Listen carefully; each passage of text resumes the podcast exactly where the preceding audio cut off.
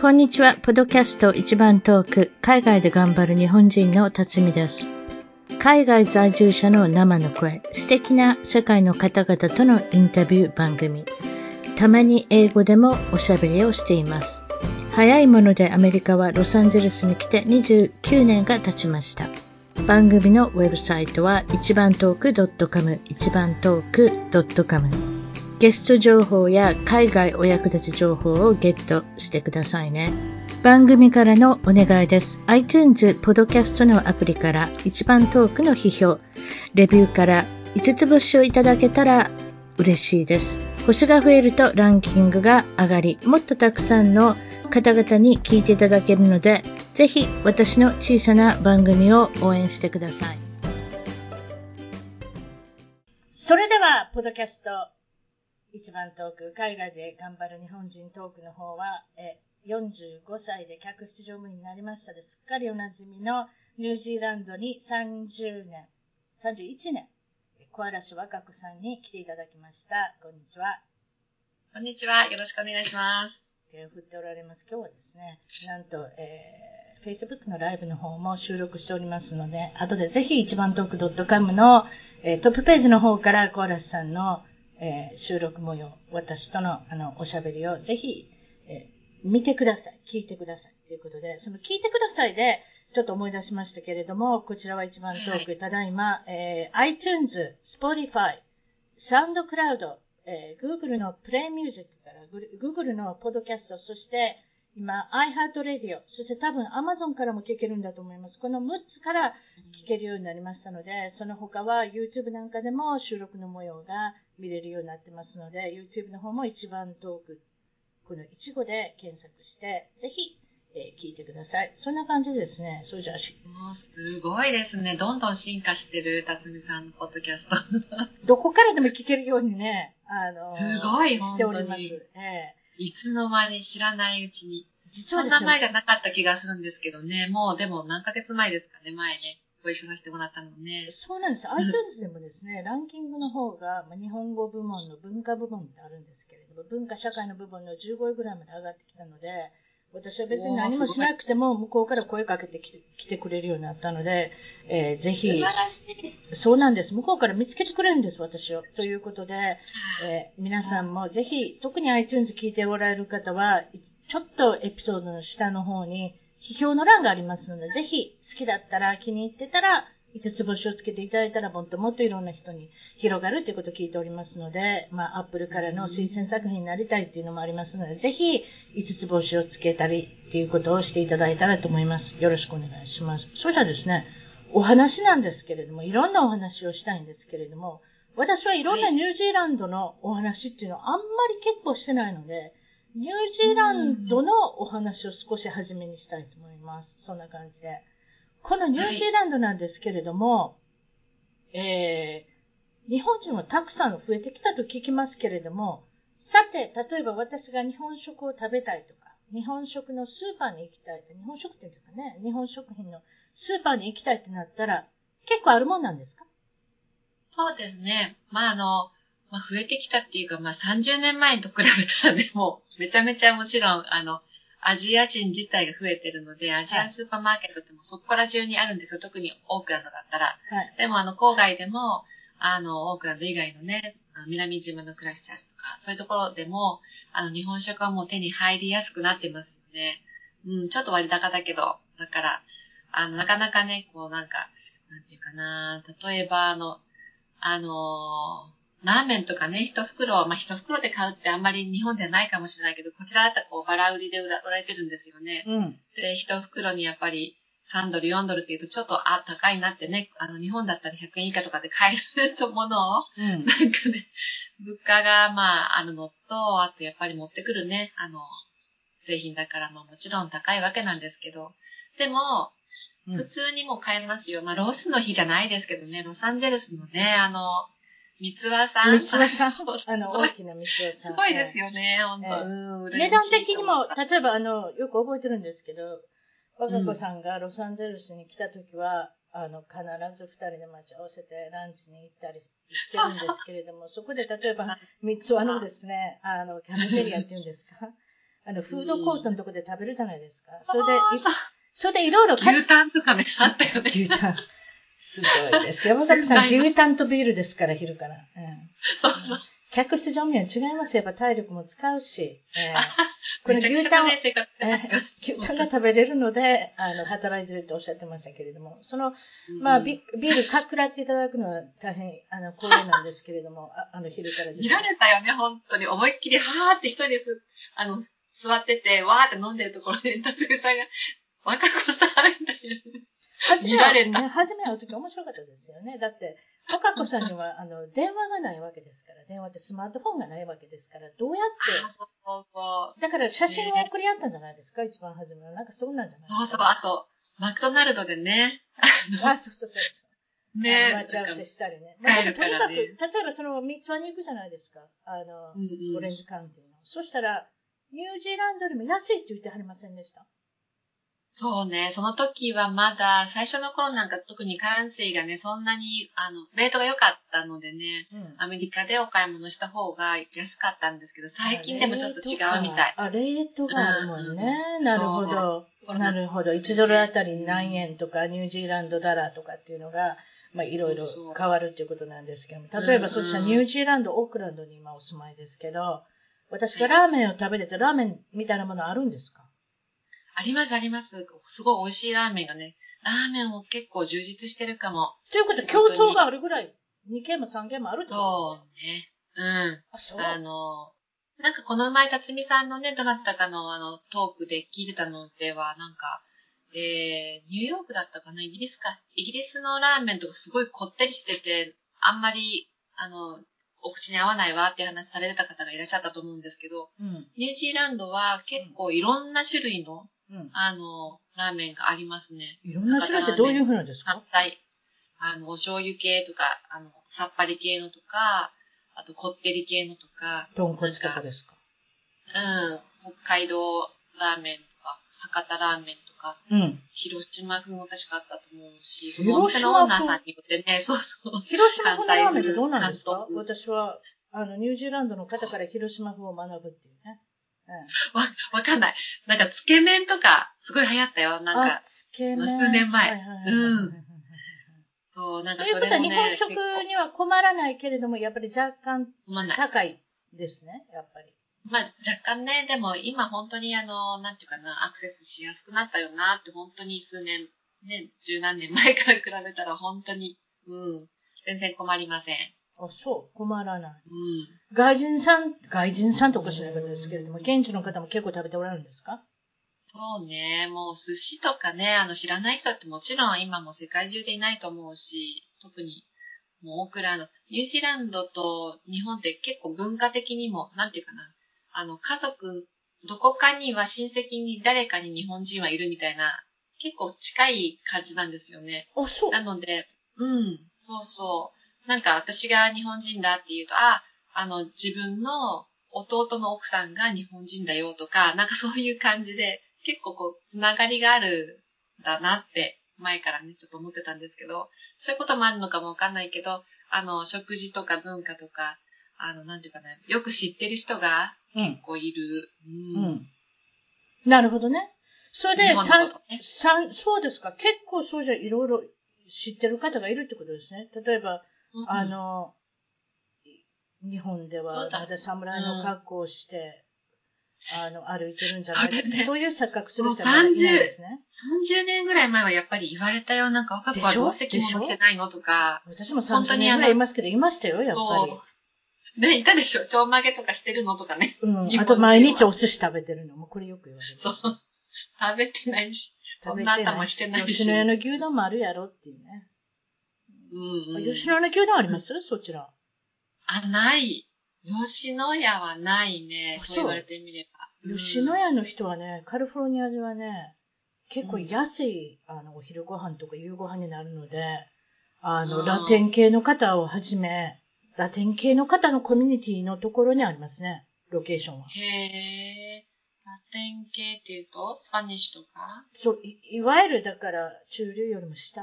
以下の方が集うような、あの、下流階級の方が行くような、あの、行くようなレストランになってて、それで、結構美味しいんですけど、安いんですよ。なので、そういうところで、えー、わざわざそこまで行くってことはあるかどうかわかりませんけれども。あ結構、そういうとこなんですよ。いわゆる、あんまり地区が良くないところに、吉野家さんはいろいろあるんですけれども、伸びてるみたいですよ、それはそれで。へ美味しいけどね、本当にね。うん。うんあとは、日本では、あの、くら寿司とかっていうね、チェーン店も最近こちらでは増えてきてますので、いわゆる回転寿司。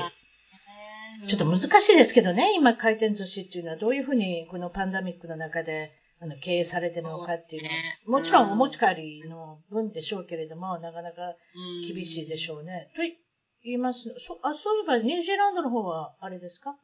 もうレストランなんかに入って、中に入ってご飯食べれるんですか？そんなおかしな言い方。食べれます。うん。もうあの、うん、まあ、もちろんソーシャルディスタンスとか言われますけど、もともとね、結構あの、スペーシーなところが多いし、あの、あ、なるほどね。例えば、ビーチとか行っても誰もいないとかよくあるので。なるほどね。うん。はいはいはい、はい、人工的にね、ちょっと、はい、ま、あの、もともとソーシャルディスタンスみたいな、そんなのがありますね、この国はね。うん。でもまあ普通に戻ってきてるかな。ただ、えっ、ー、と、パブリックな、あの、トランスポーテーション、あと、バスとか、あの、電車乗るときは、マスク着用っていうのまだ未だになってて、運転手さんのところからは入れないから、後ろのドアだけっていうのは、あの、徹底されてますけどね。なるほどね。アメリカ、今私はカリフォルニアにいるんですけれども、結構まだまだ厳しいとこいっぱいありますね。やっと中で食べれるようになったんですけど、外ば、外で食べるのがほとんど。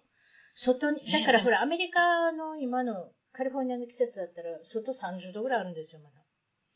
そうそうなんですよ。だから、だから夜、夜は結構気温落ちるじゃないですか。なので、外で食べるのは涼しくていいかな、みたいな。それで、中で食べてる人もいるけれども、やっぱり外で食べてる人の方が未だにやっぱり多いのかなって。まあ、徐々にね、いろいろ。まだでもジムとかダメでしょ？ジムとかどうですか？ジムとか行きます？うん、うちのフラットメーカーとか行ってるけどね。なんか、私はなんかサボって行ってないけど。まだ行けるんですか？あれですよ。カリフォルニアも行けないんです、まだ。やっぱりね、ちゃんと、あの、ソーシャルディスタンス、ちゃんとなんかこう、場所がこう決まってて、うん、あの、なんていうかグループでも、うん、っていうのは聞いてます。そんなこう近くに、前はね、結構、あの、人気の先生だったりするとヨガマットとかも、本当に結構近くに詰め詰めになってたけど、今は多分もうね、敷くところが決まってて。そうですね。汗も拭かなきゃだしね。いろんなところでね。ねそうそうだから美容室なんか行っても、だから誰かが座るとそこあの、拭かなきゃいけないし、大変なことになってますよね。そこもソーシャルディスタンスで、美容師さんも、えっ、と、スケジュールを取るのは、予約取るのはね、2時間に1回とか、なんかバラバラに人が入ってるとか、なんかいろいろ工夫はしてるみたいですけどね。そうですか。ちょっと話をそれましたけれども、ニュージーランドのお話をしなきゃいけないということで、あとね、ちょっと聞きたかったのは、あの、うん、どういった理由で皆さん日本からニュージーランドに移住したっていうのよく聞きますか？例えば珍しい理由もありますか？うーん、まあ、結構多いのはやっぱりあのね、震災の時に、あの、もうなんか日本に住むのがちょっと嫌だわってことになって、ニュージーランドを選ばれた方っていうの多かったみたいな、あの時期ね。うん。だけど、えーと、そうね、やっぱり学校じゃないですかね。あの、そんな珍しくもないと思うけども、うん、ニュージーランドの学校って校庭全部にこう芝生、うん、アメリカの学校もそうだったかな、ロスとかね。でもあの、なんかコンクリートとか、あの、普通の土のグラウンドって多いじゃないですか、日本だとね。はい。でも、ニュージーランドはもう全部こう芝生がわーってグリーンがあって、あの、開放的で子供たちにとってなんかいい環境っていうのでね、学校教育のためにこっちに、あの、移住される方とか多いみたいですよね。うん。例えば就労しようと思ったら、働こうと思ったりとか、永住権を取ろうと思ったら、どういうふうなことになってるんですか、ニュージーランドっていうのは。簡単なんですか？あのね、もう本当にあの、この国って政策がものすごいよく変わるんですよね。例えばあの、パンデミックの時のね、COVID の対策もそうだけど、うん、もう24時間以内に国会が動いて、首相がね、テレビでもあの、メッセージを送っちゃったり、明日、明後日からもうあの、えっ、と、この国はロックダウンに入りますみたいな、ひえーみたいな感じでね。で、もうあの、イミグレーションも同じで、本当によく変わるんですよ。で今私ね、そう、どういう風になってるのか、ちょっとわからないんですけど、この10月、今月からまたあの、外国人で、もうすでにビザを申請して取れてる人の受け入れが始まったっていうのを聞いてるんですよ。うんでも、新しく、そう、永住権を、なんていうのかな、申請して今からっていうのはね、どういう風になってるのか、ちょっと、うん、わかんないですね。でもね、あの、うんそう、うんと、ショーテージリストっていうのがもともとはあって、そのパンダミックの前の話になっちゃいますけど、うんうん。で、そのショーテージスキル、スキルショーテージってあの、例えば、えー、IT 技術者が必要ですとか、はい。そういう、この国にとっての必要な技術者うん。の人たちは結構ね、早く、あの、永住権とか取れるみたいですよね。そうです。あとはもう、うん、ポイント制になってるみたい。うん。例えば、えーっと、最高学歴がどれぐらいあって、うん。で、あの、なんていうかな、IELTS の点数とか、年齢とか、そういうので全部こう、加算していくと何ポイントってちょっとその、いくらのポイントが、うん。なんていうかな、あの最低ラインとかその知らないんですけど、うん。そういうポイント制で自分でも、なんていうかな、サイトにうんで、あの、診断して、このポイント以上だったら、ぜひアプライしてくださいっていうのがあるみたいですよ。ああ、そうじゃ、ワーホリから来て、ワーキングホリデーからニュージーランドに来て、その、例えば点数がどんどん増えてたら、永住権も夢ではないってことですね、多分ね。うーんと、ちょっと難しいかな。でも、うん本当にぶっちゃけね、あの、オフィサー次第っていうところがあるんですよ。これはあの、アメ。リカにはないかもしれない。すごいいい加減。さすが人口の少ない国。一そうそう。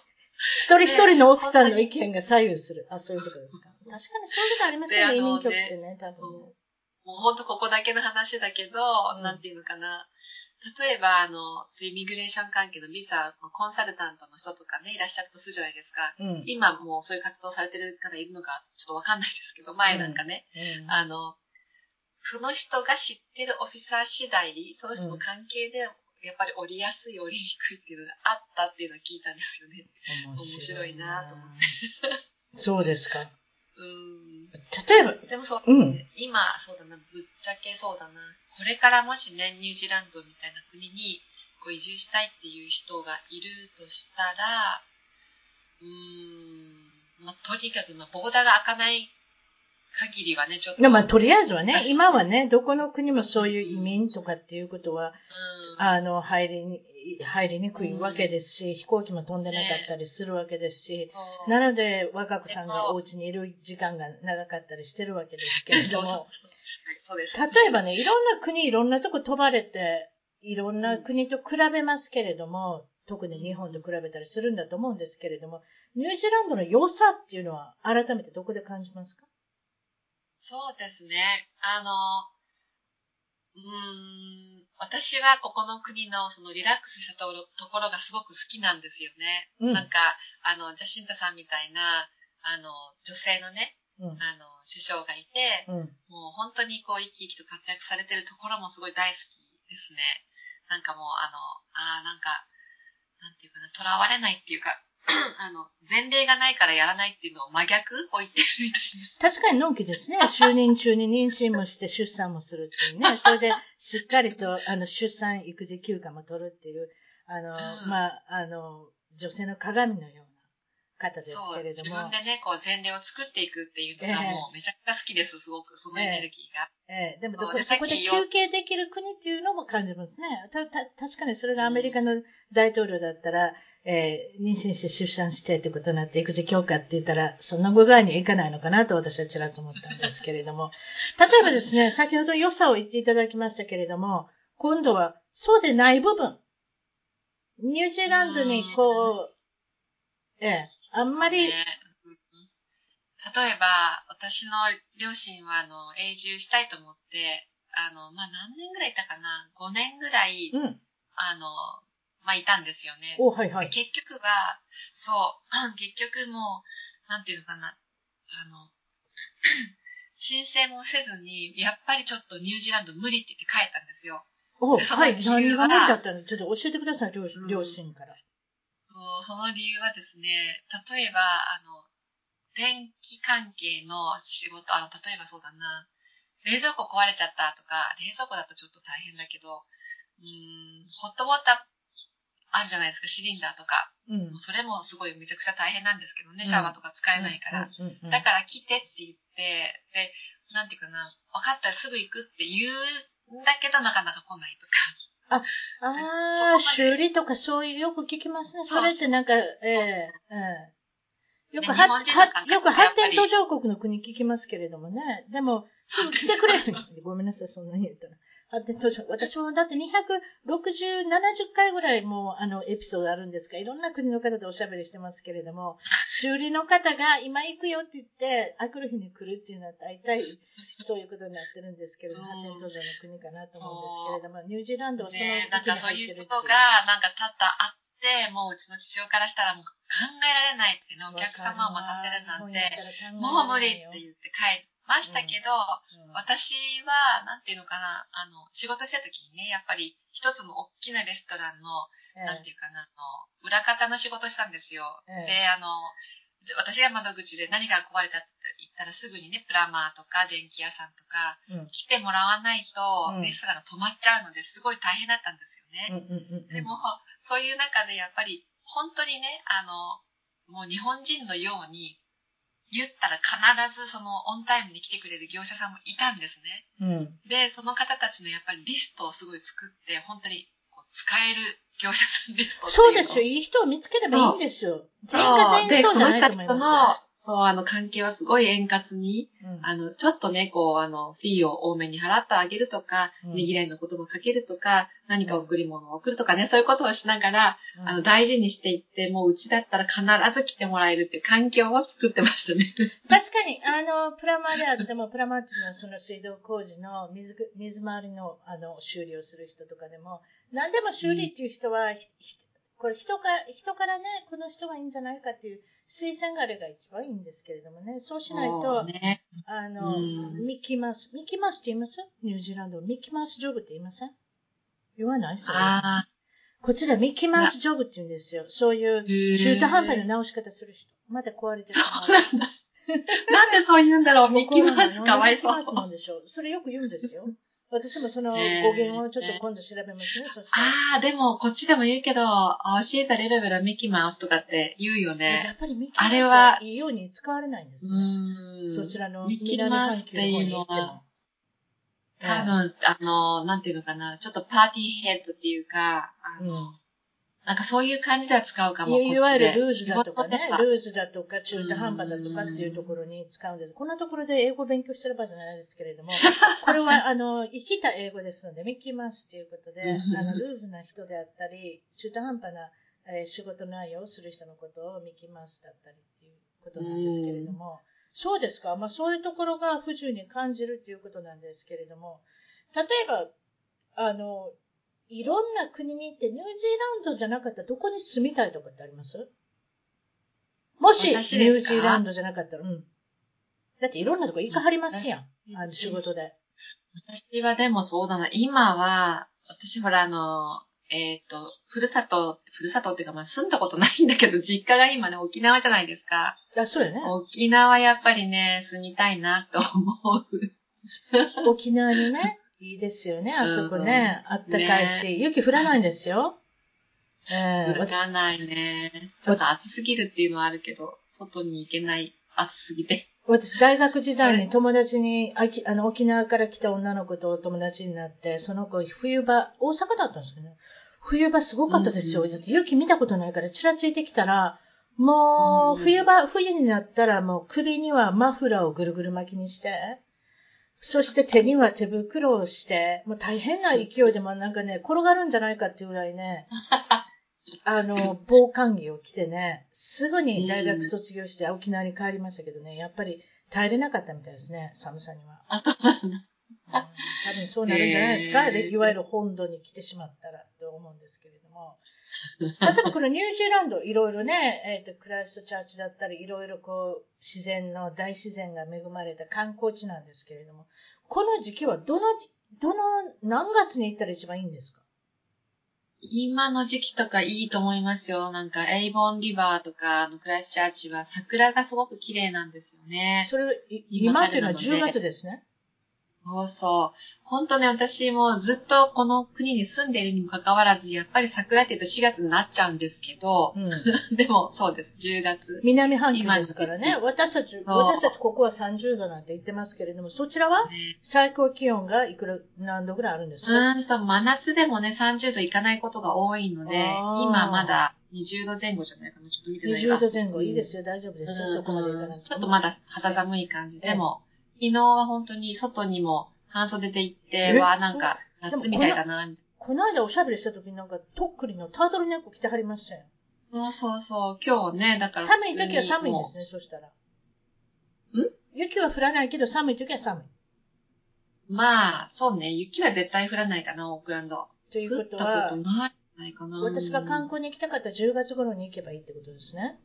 そうね、10月か、えっ、ー、と、真夏でも本当綺麗なので、この10月から3月までの間がすごくいいですね。そういうことです。皆さん、南半球ですから、うん、逆ですから、夏と冬が。うん、えー、ということで。ね、だから日本とか、ね、ロスとかすごい寒い時に、ニュージーランド来られたらすごいですね。そうですか。東京に行こうと思ったら、オークランドから東京何時間ぐらいで行けるんですか？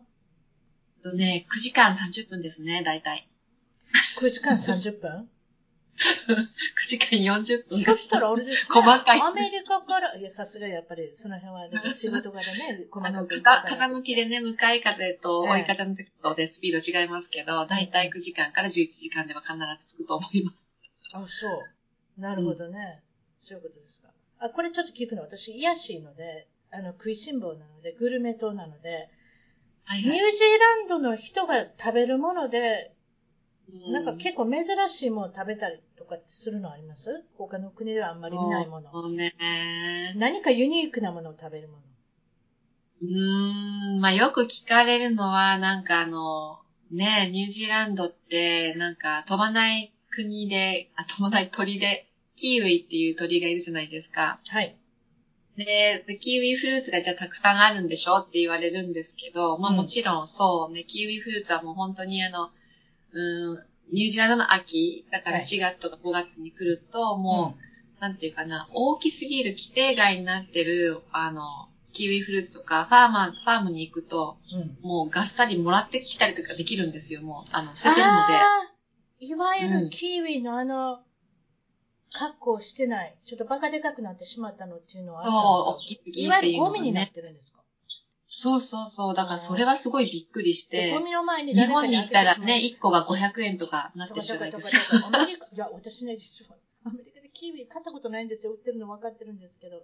ああ、高いよね。ちょっと無理と。高いじゃないですか、結構。と思うんですよ。今度見ときます。うん。旬の食べ物で思い出しました。そういえば。うん、私実は今日ね、朝からね、ブルーベリーパンケーキ作ったんですよ。おすごい。え、辰巳さんそういうの作るんだね。ちょっとそんなところで驚かないでください。いつ、いつから国葬になれるじゃないですか。ブルーベリー。笑っていいのかどうしていいのか。そういえばさ、ロス、本当にブルーベリー安いよね。あの。安いんですよ。それで、うん、私のやるとこ、それコストコにでも生き物なら3パウンドとかって、3パウンドどれぐらいかな？えっ、ー、と、3パウンド、だいたい、3キロぐらいあるのかな？もっとあるのかな？パウンドが500グラムだから。あ、450か。ね、だから2キロぐらいのバッグがあるんですよ。それなんかだと安いですよ。1200円ぐらいで買えるのかな？とにかくでもね、冷凍ね、それは、でも今生が旬なんですよ。なので私は生のブルーベリー、ブルーベリーを買ってきて、結構大きな、それもオーガニックだったんですけど、安かったんですよ。それをパンケーキの中にいっぱい入れたら、うちの旦那に、たくさん入れすぎて、うん、パンケーキ食べてんのか、ブルーベリー食べてんのか、どっちかわからないって贅沢。美味しそう。いいな。で、このいや、美味しい。本当に、あの、ロスの思い出は、やっぱり、あの、なんだったっけえっと、なんだったっけこれポットに入ってて、プラスチックの。で、それで2、3ドルで買えるじゃないですか。結構たくさんあって、それをね、2日とかでかけて、あの、一人で食べてましたけど、美味しいな。ホテルでホリデーインでしたっけ？何でもいいですけど。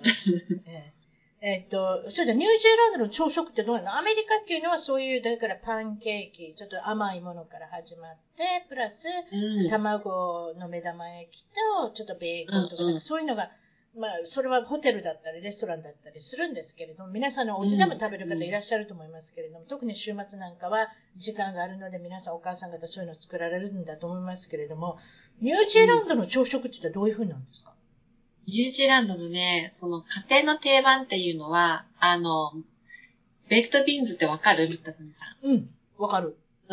あの、缶に入ってる。わかるわかるねわかる。こっちの会社では Wattie's とか言うんだけど、 Wattie's のうん baked beans で缶を開けて、それを温めて、うんで、トーストして、バター塗って、それをバーって上からかけて、うんで、あの、目玉焼きを乗っけるとか、そういうのがすごい多い。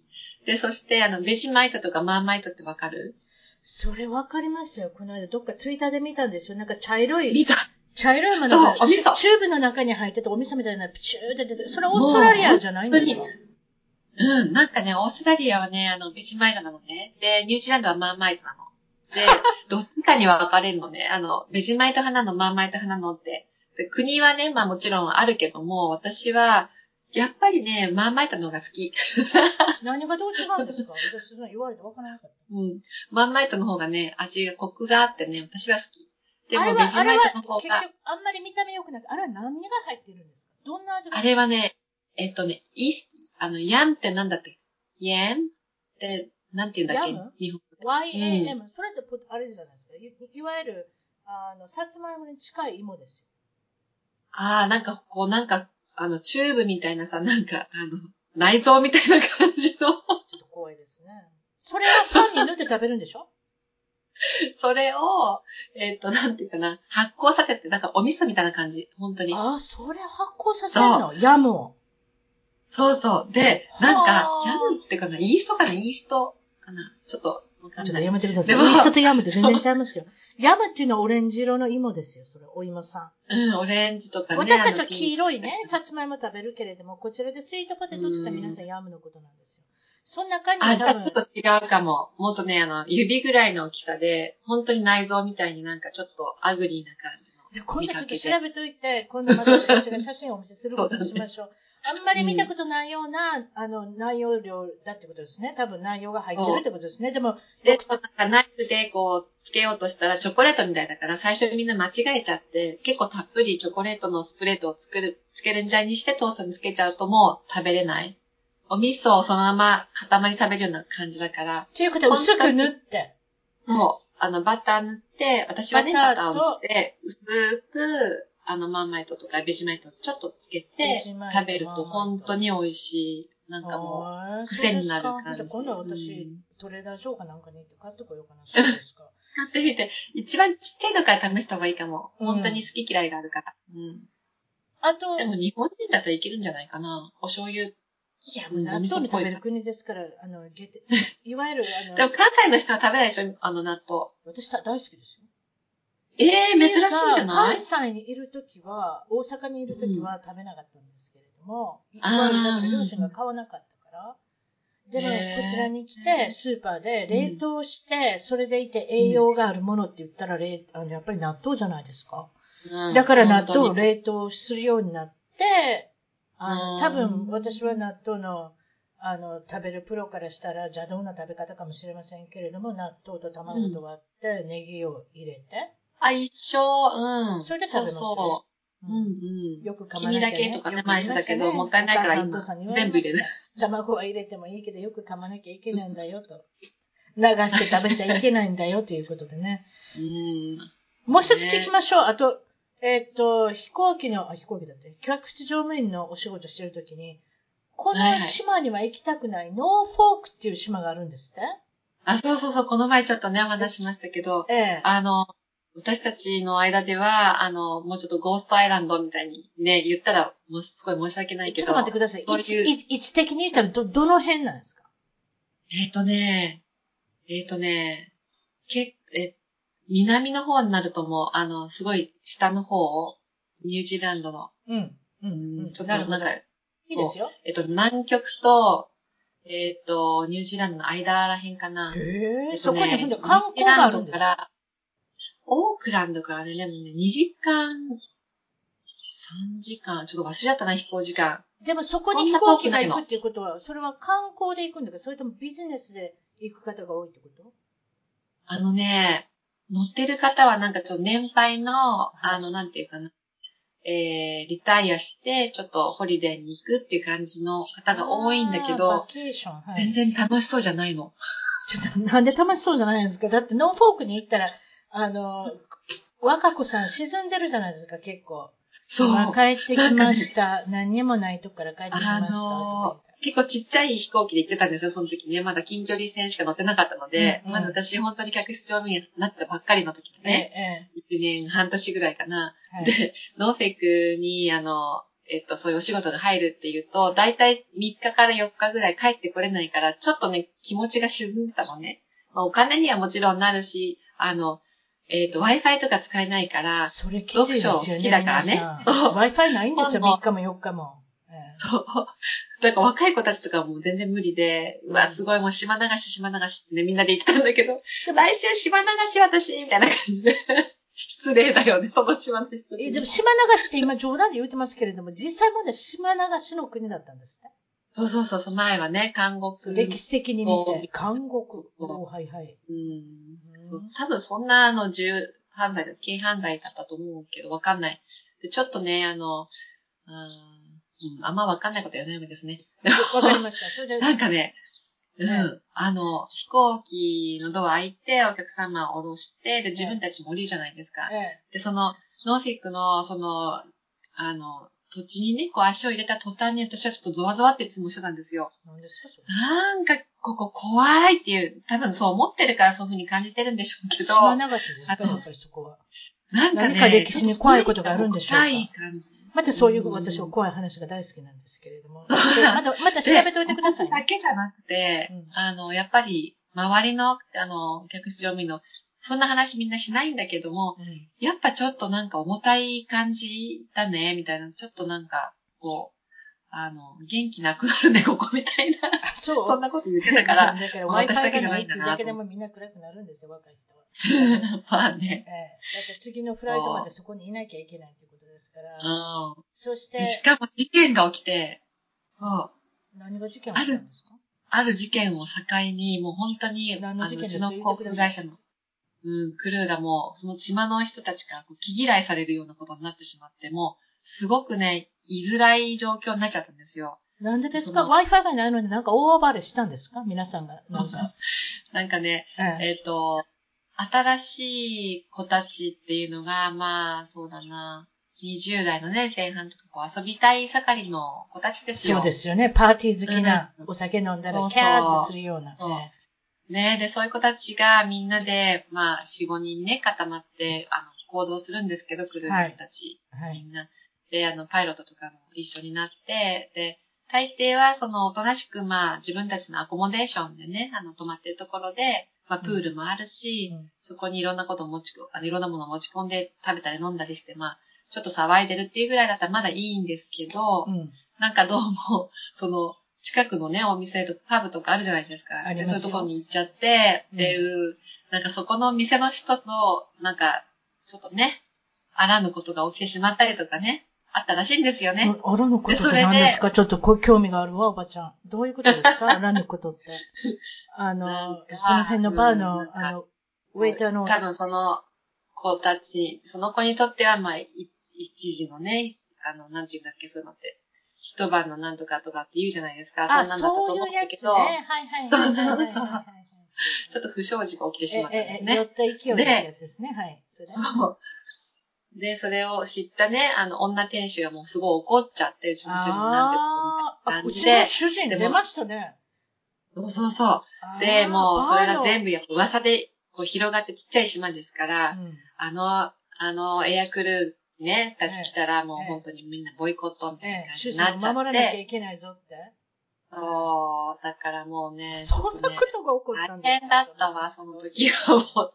勘弁してと思うただでさえあんまり行きたくないところだったんで。そんな居づらいような状況になっちゃって。そうですね。普通にね、買い物にスーパーに行っても、なんかすごい不愛想だったりとかね、みんなね、なんかすごい冷たくされたって帰ってきて。小さいコミュニティなんでしょうね。いわゆるこう、社交辞令がないっていうか、他の人から、他のとこから来る、特に本土から押し寄せる、あの、あれじゃないですか、来るとかっていうのは、なんかその本土の嫌なとこを見てるような気になるのかもしれないですね。そうですか。うんまた、これからいろいろおしゃべり、あの、また次の機会にまたそのしお仕事の面白い話をしていただいたらなと思いますけれども、今回はですね、えーっと、小嵐若子さんが、えー若子さんが愛用してるもので、えーとてもいいものがあるっていうことでお聞きして、その中で、い何ですか、ニュースキン。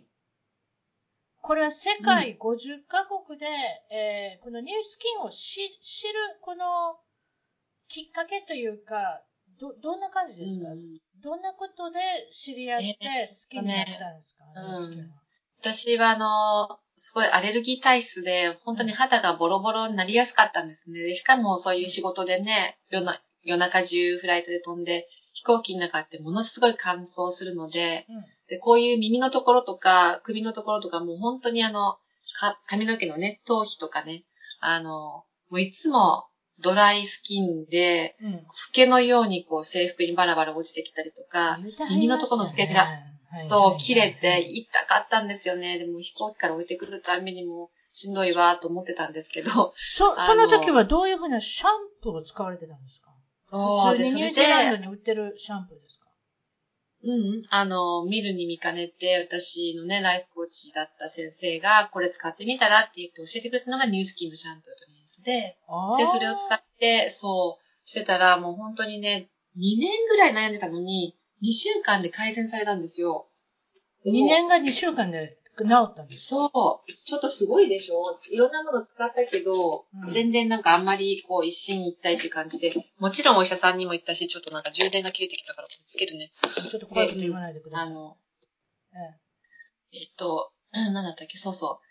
それで、ステロイドとかね、結局処方されて、うん。もう、ちょもうどうしようもない時やっぱステロイドとかつけて、ごまかしてってやってたんですけど、それがね、うん。2週間で、1回使った時に、あ、いなんかこれちょっと違うなっていうのを感じたんですよ、1回目だけで。で、まあ、続けて使ってるうちに、うん。本当にね、あの、ひどかったのが、なくならなかったですよ、もちろん。うんうんうん、こう収まったってことね。改善されたっていう、うん、改善されたって感じですね。そうで、今はもうね、本当にね、結構いいでしょ肌の調子見ても。いや、肌の調子いいですよ。いいでしょとかね。無理やり言わせますね。言わせてるけど。そういうことで、よかったらですね、で、今使ってる人、肌の調子いいでしょってちょっと今思い出したんですけれども、実はこの、うんうん、えーまあ、あの、一番トーク .com の方にショッピングページっていうのを設けましたので、あの、よかったら、まあそちらの方に、あの、ニュースキンの、今日紹介していただけるのは、えーあれですね、ルミスパっていう商品なんですけれども、ちょっと待ってくださいね。はいはい今、えー、それじゃあ、ほんとこのルミスパもね、もう散々辰巳さんにもなんていうかお話ししてるから、もう耳にタコができたかもしれませんけど、いえいえいえ、そこれれをちょっとがもう本当に一押しです。私もいろんなところに行っていろんなもの見てきて、他のクルーたちからもね、これいいよあれいいよっていう話よくしたんですけど、はい。みんなこれは本当にもうびっくり。あの、一回だけで手のひらとかで最初デモンストレーションとかしたんですけどね、これ使ってみ、あの、使ったらこんな感じになるよっていうのが。やっぱすごいですよね。あ、出た。今出てますけれども、そんな感じで、それじゃ乗客、えっ、と、客室乗客員のえクルーの仲間にすごく人気があるっていうことです、そう。皆さん結構ね、あの、使ってましたよ。そうですよね。あの、うん。そして、ということは、若子さんの肌、最近どうしたのって聞かれてるんですか？そういうことうん。あの、そうだね。ちょうど1年ぐらい前に私はこれ知ったんですけど、うんちゃんと使い始めたのが1月頃だったかな。はい。で、もう本当に1ヶ月、2ヶ月で、ここのなんていうかな、あの、やっぱり輪郭が変わったよねとか、ほうれい線がすごく、それね、この前も宣伝のところで言わせてもらいましたけど、はい。あの、本人ってあんまわかんないんですよね。毎日毎日見てるから。はい。でもたまに会う人ってやっぱり、なんか顔が全然違うじゃんってね、なんか言われると、ね、やっぱり嬉しいですよね。そうですよね。ということで。うん。辰巳さんもね、言ってくださったけど。だだって、私はこの、あれですよ、若子さんも何年と知ってて、でどんどんどんどんこの、綺麗になられて、なられていくのを見て、この顔が欲しいと思ったんです、実は。あ、これ、卵の、卵のこれあれですね、実験が始まりますね。ちょっと見てみましょうかね。あ、ほんと。これはルミスパがどれぐらい、あの、お肌に優しく洗い上げるか。それでいて、十分満足のいくメイク、私ね、メイクオイルで落とすんですけれども、この従来のある、ごめんなさいね、従来の、えっ、と、いわゆるブラシで卵を上から当てると、こんな感じで、今見て、見られてわかると思いますけれども、壊れてしまうってことですね。ね、それでルミスパで今度もう一度やってみましょうっていうことなんですけれども、そしたらルミスパの方は、えーどのような卵の反応をするのかっていうことで、どれぐらい優しいっていうのがわかるかっていうことで、今これをちょうど見ていただいてるんですけれども、ちっちゃい画面ですけれども、少し、こんな感じでやると、全然壊れなくって、そして、あの、それでいてね、先ほど私も言いましたけれども、どれぐらい洗い上げるかっていうのを、私はちょっとオイルクレンジングをまずしてからルミスパを使ってみたら、なんと、まだ例えばファンデーションの色とかそういうのが落ちてきたんですよ。なので、この洗浄力はすごいなって私思ったんですよね。うんもうこれ本当冗談抜きで、あの、うん肌に負担をかけずに洗い上げてくれて、それでいてマッサージの効果があるじゃないですか。うん、うん。辰巳さんって、すごいあの、こう、こう見えてめちゃくちゃシャイじゃないですか。そうなんですよ。シャイですよ。だそうね。で、あんまりね、私顔とか見せてくれないんですけど、今も私、あの、自分が喋ってる画面では、辰巳さんの顔はもう、あの、写真しか見えないんですよね。で、今、実験見てくださいって言われて、で、あの、Facebook のライブの画面を見て、今、辰巳さんの顔が見えたんですよ。あはいはい。そしたら、なんかすごいツヤツヤしてる感じしますね。またまた変わったんじゃない？やっぱり。ちょっとまたそういうこと言い出す。本当ですか？いや、本当に本当に。それ、これは営業トークとかじゃなくて、ええ。本当にそんな、ねそうえ、ですかなんかほっぺたのとこがすごいツヤうん私にもできる。皆んさんに、あの、言っときましょう。これ2分間くるくるくるくる回ってるんですよ。なので、自分で例えばマッサージしようと思ったらね、どうやっていいかわからないです、なないですか？私もなんかやってみましたよ、うん YouTube とかの見て。でも続かない、長続きしないんです。なんでかって自分の手使うから。飽きてくるんですよ。それで自分の手はなんか信じられないっていうか。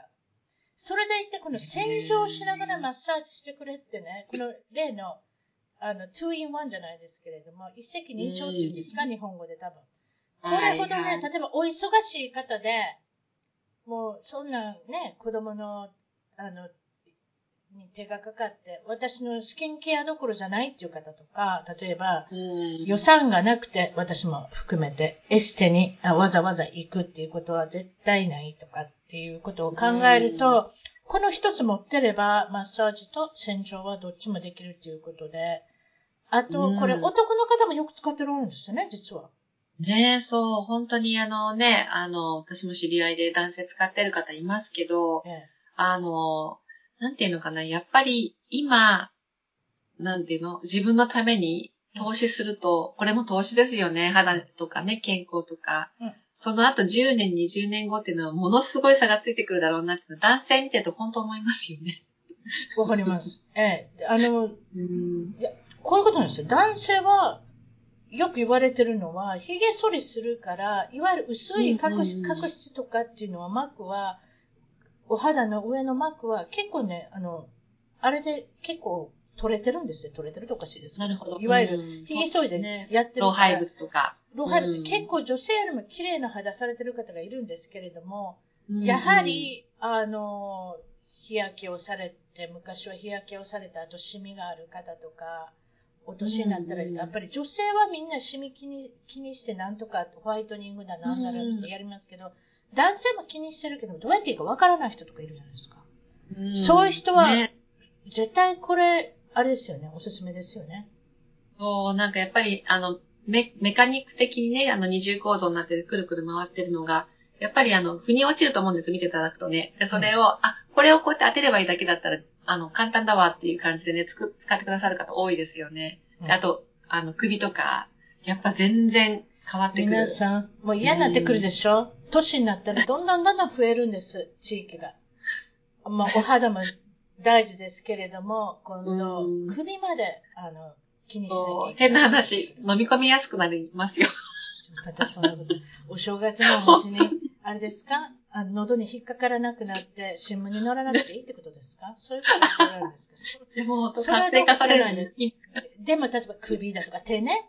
手にもシミが出てきたりするんです。みんな恥ずかしいですね。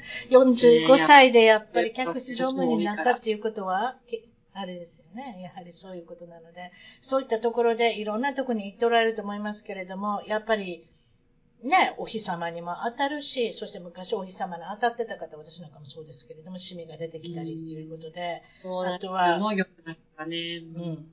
そうですか。で、皆さんもよかったらこの2分間だけですので、2分間くらいだったら私にでもできるかなっていうね、特にめんどくさがり屋の私なんですけど、スキンケアは非常に簡単だっていうことで、ニュースキン、もし興味があれば皆さん、えっ、と、ぜひですね、一番トーク .com の海外ショッピングのページ、ショッピングのページからそちらをクリックしたら、なんと世界55カ国より、えっ、と、どこからでも買える。そして最寄りの、えっ、と、現在お住まいの国の配送所から、え発送されるということですので、ぜひぜひ、あの、ショッピングのページに行かれて、いろんなビデオの方もそちらの方に、先ほど言った私たちのコマーシャルビデオなんかもありますけれども、よかったらあお願いします。そして将来的にはですね、このニュースキンの、え商品っていうかアイテムが気に入ったら、また、あの、これから副業とかね、あの、在宅からとか、うん SNS で伸びたい人とか、そういった方もビジネスにね、興味ある方があれば、そちらの方に興味がある方は一番遠く、えーっと、at gmail.com の E メールの方から興味があるわっていうことを書いていただいたら、こちらで、あの、また、あの、説明していただきますので、まあ、もちろんこのスポークスマンとしてこの若子さんに、あの、説明していただくことになると思いますけれども、よかったら、そういうことで、まず、このルミスパから始められて、その、そこのルミスパのキットについてくる洗顔の、あれですか？えっ、と、なんていうんですかね。洗顔クレンジングのジェルっていうか、クレンジングのクリームだったり、あとは。化粧水だったり、そのプラス保湿クリームだったり、そういったことで、また、あの、将来的にご紹介、このペ感じでご紹介できたらなと思ってます。今日はどうもお忙しいところありがとうございました。ありがとうございました。はい、失礼します。一番トークのツイッターでぜひフォローして絡んできてください。また一番トークの Facebook で気に入ったらぜひいいねをお願いします。番組の聞き方は iTunes もしくは内蔵のポッドキャストアプリより一番トークを検索。Android のスマートフォンからはサウンドクラウド Google プレイミュージックのアプリより一番トークを検索チャンネル登録をして新着をいち早くゲット。私の小さな番組をぜひ応援してください。